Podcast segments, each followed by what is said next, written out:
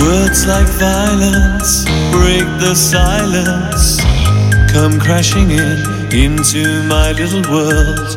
Painful to me, pierce right through me. Can't you understand? Oh, my little girl. All I ever wanted, all I ever needed is here in my arms. Words are very unnecessary,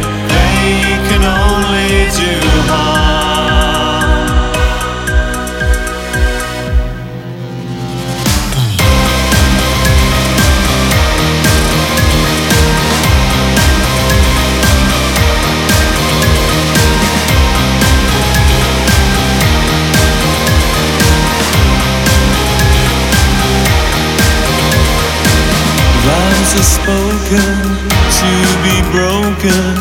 Feelings are intense, words are trivial. Pleasures remain, so does the pain. Words are meaningless and forgettable.